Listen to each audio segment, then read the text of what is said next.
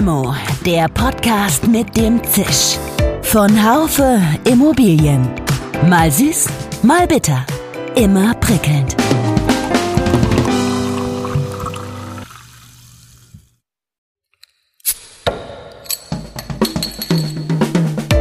Limo, der Podcast mit dem Zisch. Von Haufe Immobilien. Mal süß, mal bitter. Immer prickelnd.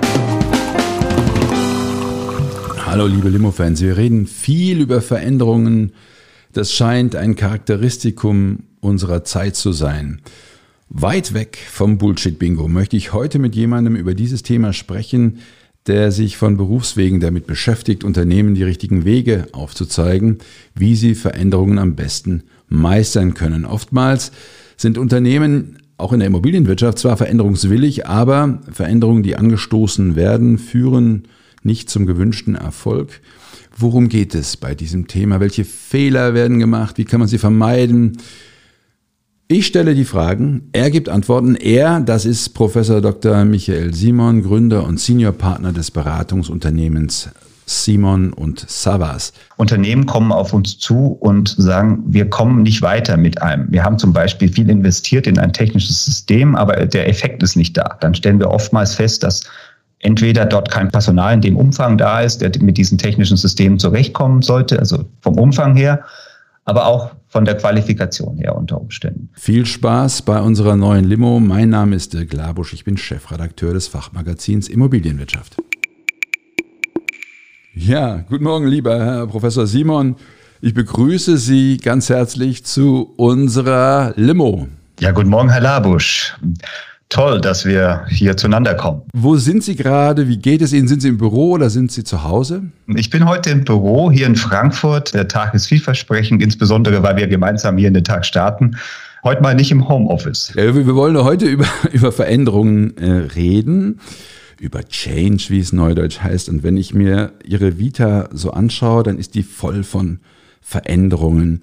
Erzählen Sie doch mal so ein bisschen über die wesentlichen Veränderungen in Ihrem Leben, vielleicht auch eher in Ihrem beruflichen Leben. Gab es da Brüche oder lief alles so geplant von 0 auf 100? Die Antwort habe ich zwar eigentlich schon gegeben, aber jetzt bin ich gespannt auf Ihre Beispiele.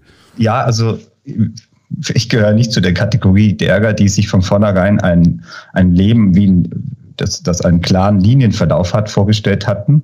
Und insofern muss ich sagen, erfreulicherweise hatte mein Leben immer die ein oder anderen Wendungen, aber letztlich kam ich immer pünktlich zum Ziel, wenn Sie so wollen. Bin ja auch Bauingenieur und Wirtschaftswissenschaftler, von daher bin ich auch in, in verschiedenen Disziplinen unterwegs gewesen, sowohl in der Bau- als auch in der Immobilienbranche. Das hat Spaß gemacht und wenn immer, wenn es dann anfing, sage ich mal, etwas eintönig zu werden, dann war der Zeitpunkt da, um mal nach rechts oder nach links zu gucken. Und so hatte ich es zuweilen immer gehalten und es war auch sehr erfolgreich. Insbesondere, wenn ich mir das mal so anschaue, Sie waren lange im damals neu gegründeten Amt für Bau und Immobilien der Stadt Frankfurt. Wahrscheinlich ein sicherer Job, den Sie dann doch verlassen haben. Wurde es Ihnen einfach zu sicher oder zu wenig spannend? Ja, das ist mitunter ein Thema gewesen, in der Tat. Das heißt, spannend hat immer damit zu tun, auch was bewegen und verändern zu können. Und wenn, wenn das dann zu gegebener Zeit nicht mehr möglich ist und wenn an der, äh, ich sage jetzt mal, an der Front ähm, sich da äh, bessere Veränderungen ergeben, sprich auch mehr aktiv gestaltet werden kann, dann war der Zeitpunkt reif. Sie muss zugegebenermaßen auch dazu sagen, äh, ich bin ja in die Selbstständigkeit gehüpft und nebenbei, wenn Sie so wollen, noch ein bisschen auch in die Lehre. Das hatte ich die die Wechsel, die ich in den vorhergehenden ähm, Stationen, die, die Wechsel hatte ich immer das gleiche auch schon mal im, in der Tasche und vor. Das hatte ich immer zugunsten eines doch so guten, attraktiven Rahmens, eines Angebots, war mal wieder abgelehnt, diesen Sprung zu wagen für mich. Und der kam jetzt zur rechten Zeit, wenn Sie so wollen. Und äh, gerade in dieser Zeit ist es ja besonders spannend, äh, sich mit mit äh, Herausforderungen auseinanderzusetzen, was die ganze Branche auch vor sich hat. Ja, weil Sie sagen gerade in dieser Zeit. Wir reden gerade sehr viel über Veränderungen, aber Veränderungen sind doch was völlig Normales. Und jeder muss sich im Leben an viele neue Gegebenheiten anpassen. Und warum, warum redet man jetzt so viel darüber, wo es doch ein, ein notwendiger Begleiter des Lebens ist? Das ist eine sehr berechtigte These, die Sie schon fast aufgestellt haben. Veränderungen gehören zum Leben und zuweilen auch dann eben zur Immobilienwirtschaft und zum Bauen. Ähm, warum redet man immer dann drüber wahrscheinlich, wenn es einen unmittelbar betrifft? Dann ist dann der Zeitpunkt da. Also vielleicht auch eine Frage der Bequemlichkeit, wenn Sie so wollen, sich ausruhend.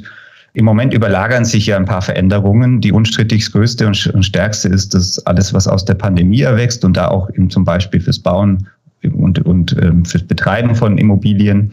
Ähm, aber es gibt ja auch noch andere Veränderungen und Ströme aus dem Nachhaltigkeitsbereich, die jetzt einfach eine andere Qualität annehmen. Also insofern ist es vielleicht eine Überlagerung von Themen, die dazu führen, dass die in der Summe dazu führt, dass dass in der Summe die Branche und einzelne Akteure ähm, da ein besonderes Augenmerk drauf haben. Nicht nur, weil sie unmittelbar betroffen sind, sondern weil auch ein gewisser Druck entsteht. Dazu kommt natürlich dieses äh, Thema Digitalisierung, das uns alle betrifft. Das ist ja schon ein Thema, was eine Mega-Veränderung bewirkt. Eine Veränderung, die sich von anderen Veränderungen, sage ich jetzt mal so, doch äh, qualitativ unterscheidet wahrscheinlich. Das ist in der Tat richtig. Das ist immer ein zweischneidiges Schwert, das Thema jetzt diesen Begriff Digitalisierung ist ähnlich wie dieser Begriff Nachhaltigkeit. Das hat ja immer so, ein, so ein ähm, eigentlich schon Beigeschmack des Abgedroschenen. Nichtsdestotrotz hängt ja da ein Kern drin. Und der Kern ist ja, dass da mit dem Thema Digitalisierung und da vielleicht Datenmanagement, Informationsmanagement, äh, innovative Technologien ja auch ein Fortschritt verbunden ist und es in der Vergangenheit zuweilen ja auch so war, dass nur mit Fortschritt quasi äh, die Zukunft gesichert wird. Also von daher, äh, ja, wenn Sie so wollen, Digitalisierung ist ein wichtiger Aspekt im Rahmen der Veränderungen, wie sie jetzt auch stattfinden. Aber man sollte sich lösen von dem Abgedroschenen dahinter, sondern sollte konkret dann auch überlegen, was bedeutet es denn für mich unmittelbar? Also wenn Sie Bestandshalter sind einer, eines Portfolios oder einer Immobilie an sich, das, was bedeutet es für mich und wo kann ich anfangen, hier ein Stück Zukunft vorwegzunehmen? Sie haben im Vorgespräch äh, gesagt, die Bereitschaft zu Veränderungen sei auch in der Immobilienwirtschaft und besonders in der Immobilienwirtschaft erfolgskritisch. Auch da die Frage, das ist immer schon gewesen, man musste sich immer anpassen, jetzt irgendwie besonders, oder? Jetzt besonders. Ich hatte vorhin schon mal ein bisschen durchklingen lassen, dass die Überlagerung von Strömungen zumeist dazu führt, dass, wie sagt man so schön, damit die, dass die Schmerzgrenze erreicht ist. Ähm, und meistens hat es auch mit Investitionen zu tun in, in neue Technologien oder in andere Prozesse.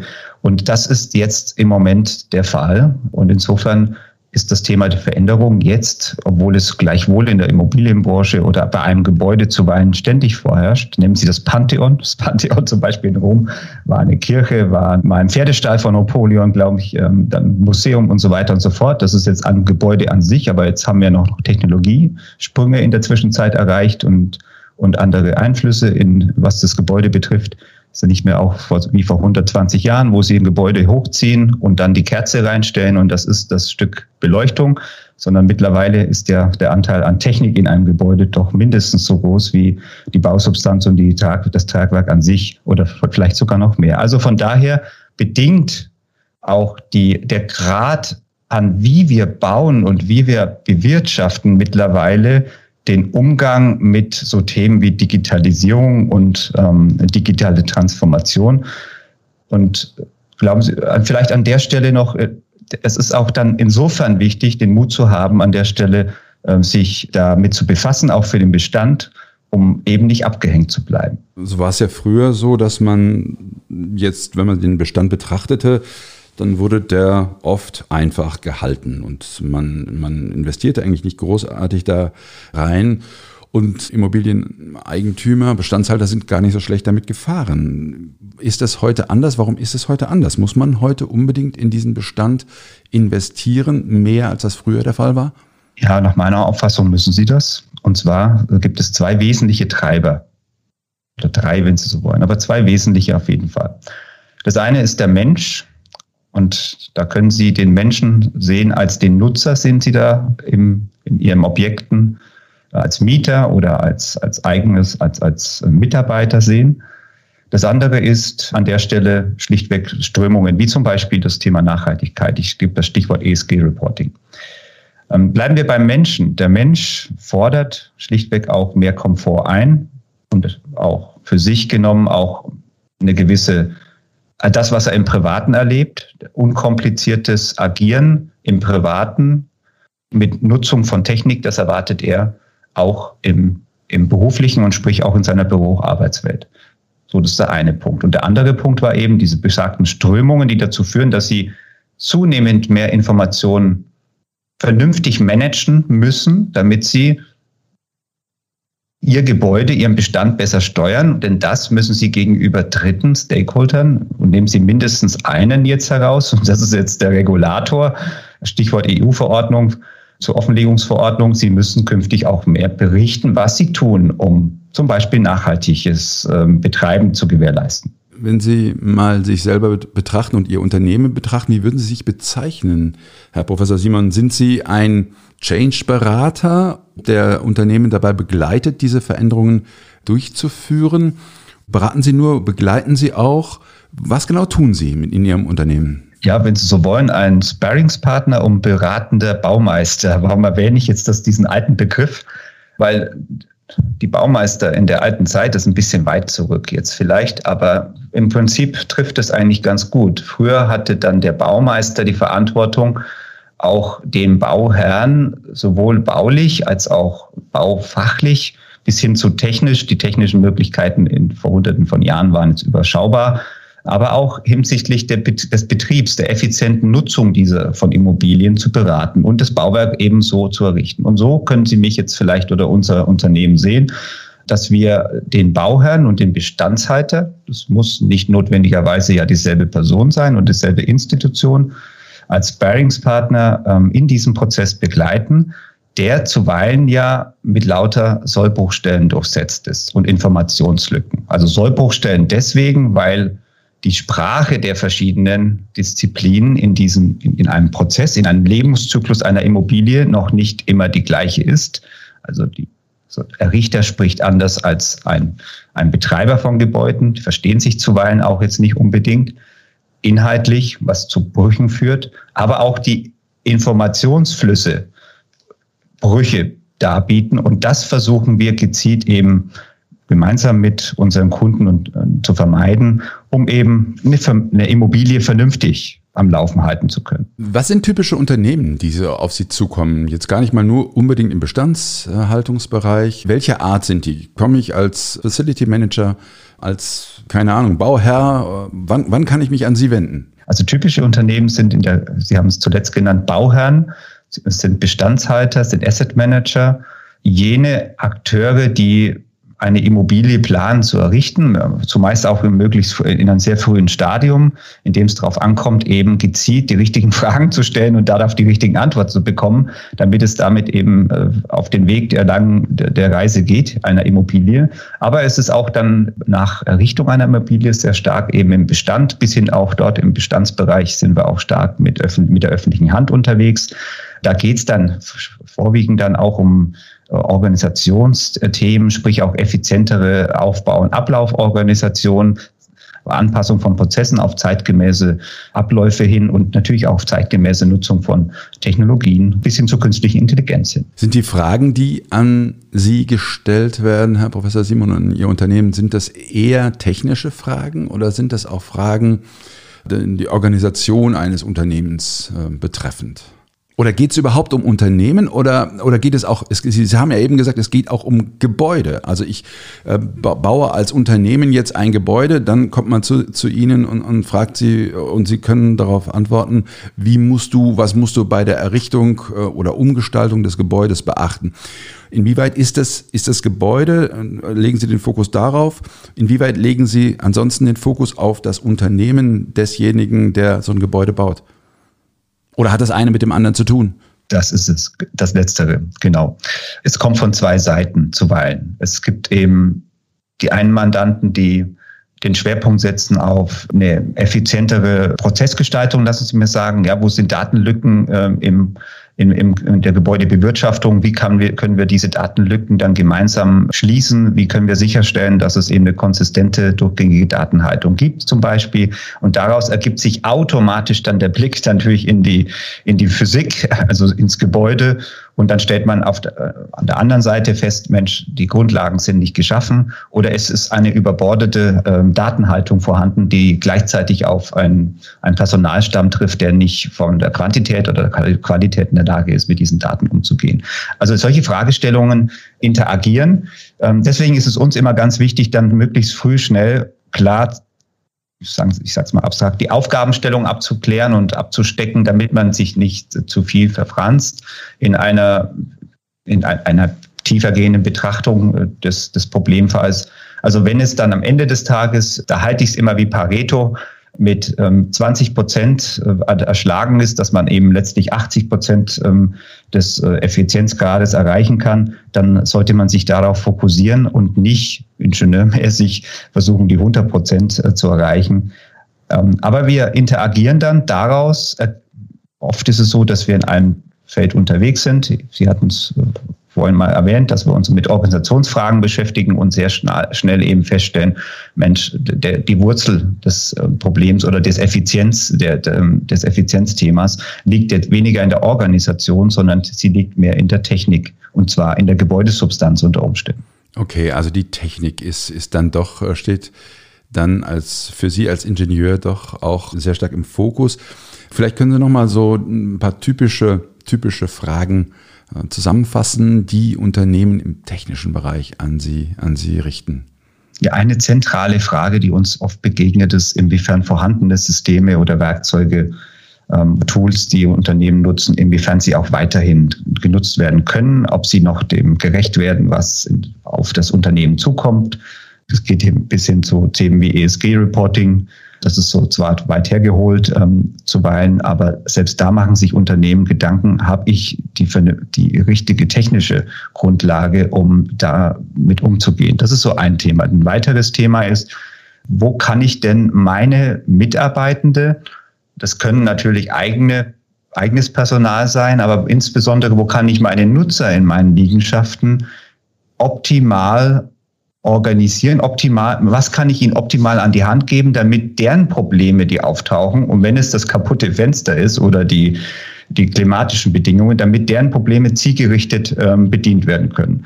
Und da ist auch ein großer Schwerpunkt bei uns, dahingehend zu überlegen, inwiefern da mache ich jetzt eine kleine Brücke zu einer Station bei Fraunhofer. Ging es ja auch um angewandte Forschung. Das ist eine meiner beruflichen Stationen gewesen, in dem das Ziel war, in der Verbindung zwischen Praxis und Technik Effizienzen zu heben, um es einem Nutzer in dem Fall leichter zu machen, seine Tätigkeit zu verrichten.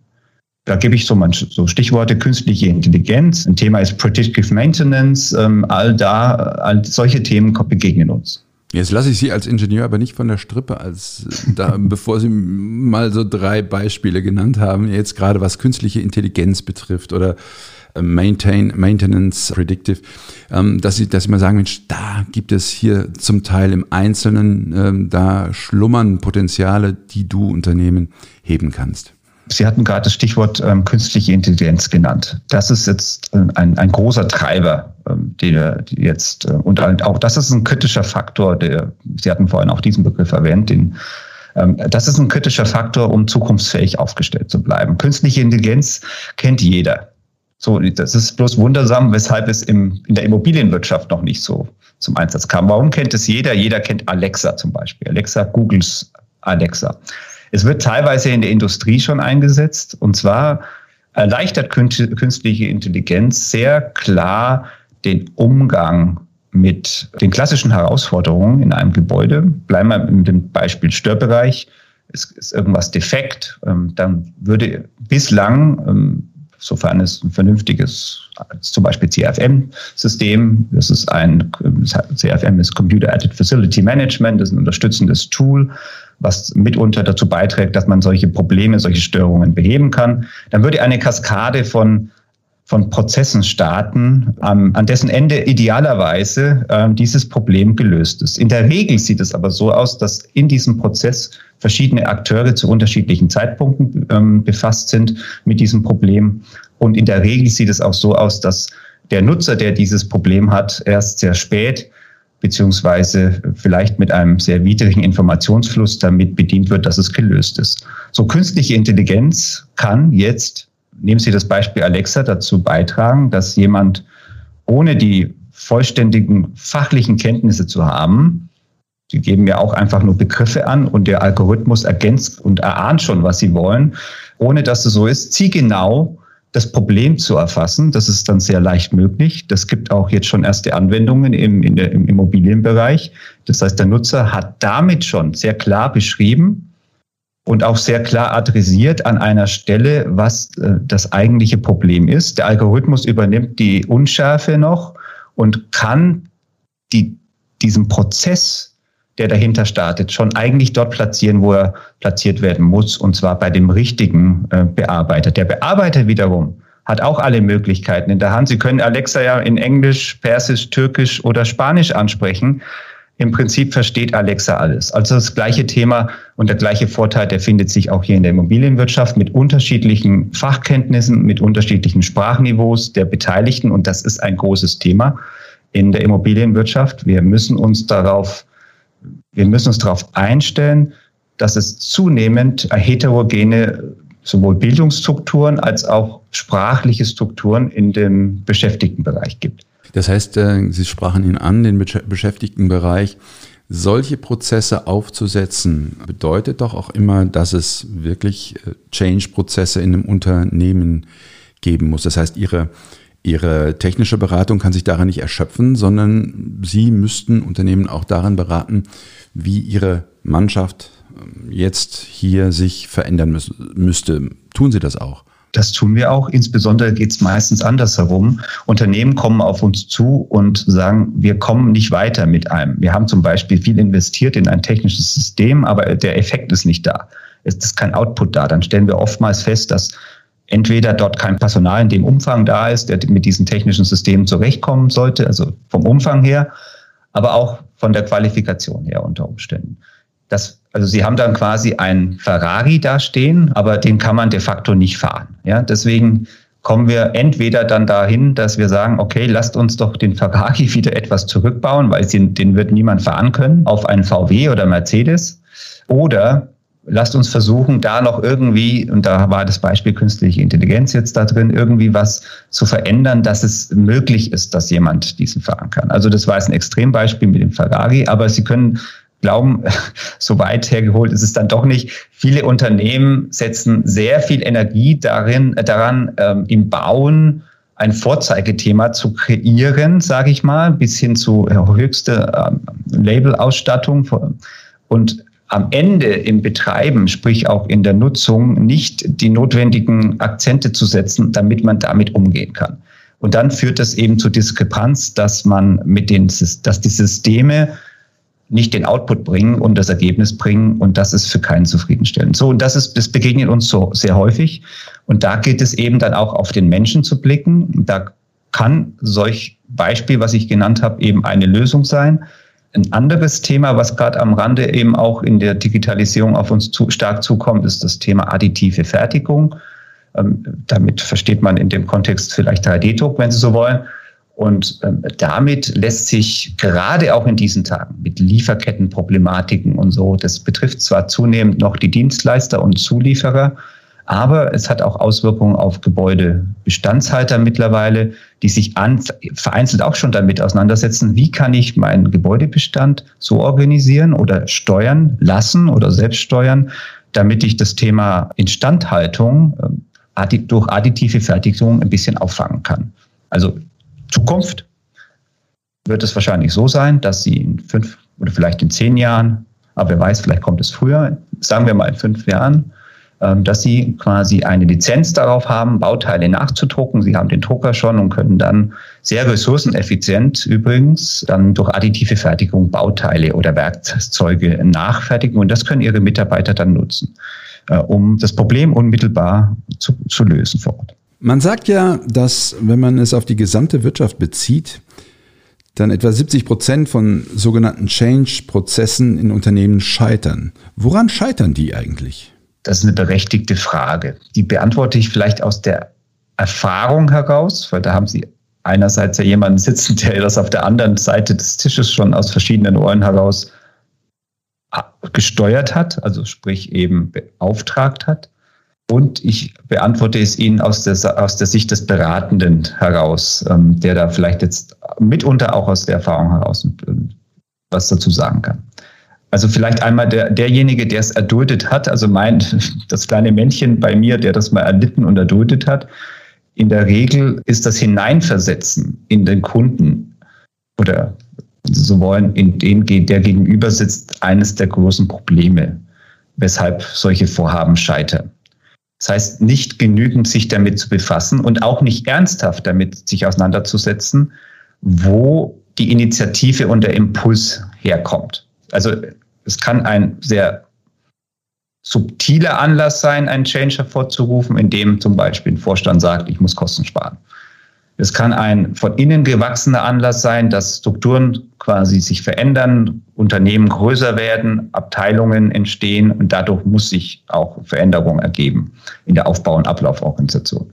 So, aber das konkret damit auseinandersetzen und das hat eben Auswirkungen auf die Zielsetzung. Und das ist, glaube ich, der erste Anlass aus meiner Erfahrung als, als Bauherr, als Projektentwickler, als Betreiber, in den verschiedenen Rollen, in denen ich mal schlüpfen. Da war immer eins das Problem, dass jene Personen, die mir gegenüber saßen, zumeist nie wirklich versucht haben zu verstehen, was ist die Motivation.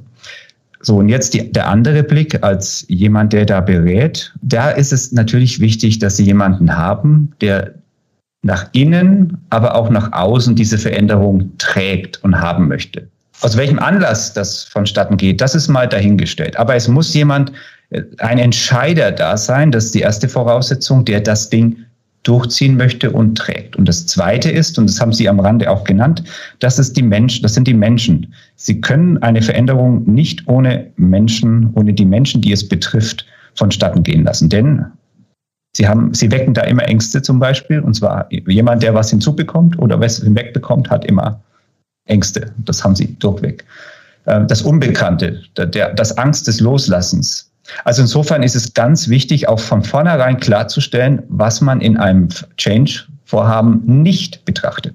Das heißt, man sollte unbedingt zu Beginn auch klären, damit man solchen Ängsten schon mal ein, oder ein Großteil dieser Ängste den Raum nimmt, zu klären, was man nicht betrachtet. Und dann sofort klar und transparent darstellen, ähm, was man denn gemeinsam betrachtet. Und das nächste ist der erste Schritt, dass man dort, wo jene Menschen, die Sorge und Ängste haben, aktiv sind, dass man die, das sagt man immer so allgemein, dass man die mit einbindet. Das ist Einbindung ist ja eine, eine große Spannweite. Es geht jetzt nicht darum, dass jeder quasi demokratisch mitentscheiden kann. Das ist gar nicht entscheidend, sondern es geht um das Transparenzgefühl. Das heißt, Sie müssten ein regelmäßiges Reporting aufstellen, damit jene, die damit beteiligt sind, mindestens zu jeder Zeit wissen, wo der Stand ist. Vielen Dank, Herr Professor Simon. Man kann sagen, dass Veränderungen zwar unser ständiger Begleiter sind, aber ja, die Überlagerung von Themen, die führt zu einem immer größeren Druck in dem Bereich. Andererseits führt Druck dann auch oft zu Problemen. Deswegen haben Unternehmen wie das Ihre ja ihre Berechtigung. Letzte Frage. Angenommen, wir geben Ihnen eine Limo aus. Mit wem würden Sie sie trinken und warum? ich würde sie mit jemandem trinken, der just in diesem Moment nicht mehr unter uns weilt. Und zwar mit Vera Birkenbiel. Vera Birkenbiel, eine sehr, sehr profunde und hochgeschätzte Wissenschaftlerin, Managerin, Personalcoach. Wer Vera Birkenbiel nicht kennt, kann gerne auf YouTube mal den Namen eingeben. Sie finden dort einige Videos. Sie war zeitlebens darauf aus, ihr Wissen weiterzugeben und zwar sehr transparent und ohne daraus einen Mehrwert für sich zu schöpfen, sondern ich sage jetzt mal die Fixkosten zu decken. Aber sie war sehr offen und eine wahnsinnig intelligente Person und das ist eine Person, die ich leider persönlich nicht kennenlernen konnte, Und das finde ich sehr schade. Also von daher würde ich sehr, sehr gern, wenn ich die Möglichkeit hätte, eine Limo mit V Birkenbiel äh, trinken. Und dazu müsste ich eine Zeitreise machen. Das klappt noch nicht. Ja, spannend. Das hatten wir noch nie, dass unsere Redaktion ein Gespräch mit jemandem aus einer anderen Welt vermitteln sollte. Aber ja, man wächst ja an seinen Herausforderungen und die Gründe, die Sie genannt haben, kann ich wirklich sehr gut nachvollziehen. Alles Gute für Sie und bis hoffentlich ganz bald mal wieder in einer weiteren Folge von Limo. Herzlichen Dank, Herr Nabusch. Auch für Sie einen schönen Tag in Freiburg. Ja, liebe Zuhörerinnen und Zuhörer, das war die aktuelle Limo. Unser Verkauf öffnet immer montags ab 8 Uhr auf den bekannten Podcast-Kanälen YouTube, Spotify, Apple Podcast und Co. Bleiben Sie uns gewogen und bis zum nächsten Mal. Schön, dass Sie dabei waren. Bis zur nächsten Folge von Limo, dem Podcast mit dem Zisch von Haufe Immobilien. Um keine Folge zu verpassen, abonnieren Sie doch einfach den Podcast in Ihrer Podcast-App. Schön, dass Sie dabei waren. Bis zur nächsten Folge von Limo, dem Podcast mit dem Zisch von Haufe Immobilien.